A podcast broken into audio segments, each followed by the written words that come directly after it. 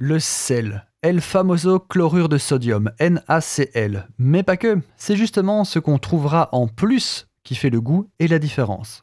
Car oui, le goût. Le débat existe sur la réelle propriété du sel en cuisine. Est-ce un exhausteur de goût ou est-ce plus que ça ou moins que ça? Aujourd'hui, on va plutôt parler en toute simplicité des différentes sortes de sel. Le gros sel, la fleur de sel, mais aussi des sels exotiques. Le sel bleu, le sel noir, le sel rose, le sel rouge. On va faire tout le Power Rangers. Sauf qu'il n'y a pas de jaune. Quelle déception. Alors, première différenciation, le sel terrestre et le sel marin. La mer est salée. Si vous en doutez, goûtez-la. Si vous évaporez de l'eau de mer, il restera entre autres du sel, du sel marin, facile.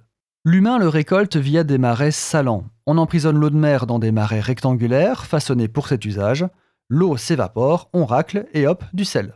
Le sel terrestre, lui, est extrait des mines. On appelle ça du sel GEM, G-E-2-M-E, e, comme les pierres précieuses en fait.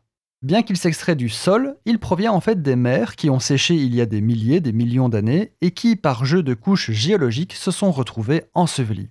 Alors la différence entre le sel fin et le gros sel est tout simplement le broyage. Du sel fin, c'est du gros sel passé à la moulinette, un peu comme le sucre finalement. La fleur de sel, c'est plus technique. Il s'agit de petits grains de sel qui flottent à la surface des marais salants. On utilise tel quel juste avant de servir pour conserver son côté croquant et son goût. Ne commencez surtout pas à saler l'eau de vos pâtes avec de la fleur de sel. C'est d'une stupidité sans limite et ça revient très très cher.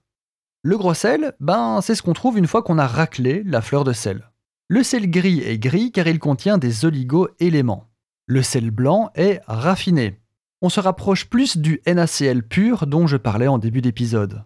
D'ailleurs, ce sel est très décrié, très critiqué, car c'est en fait du sel pur qui n'apporte rien d'autre que du salé.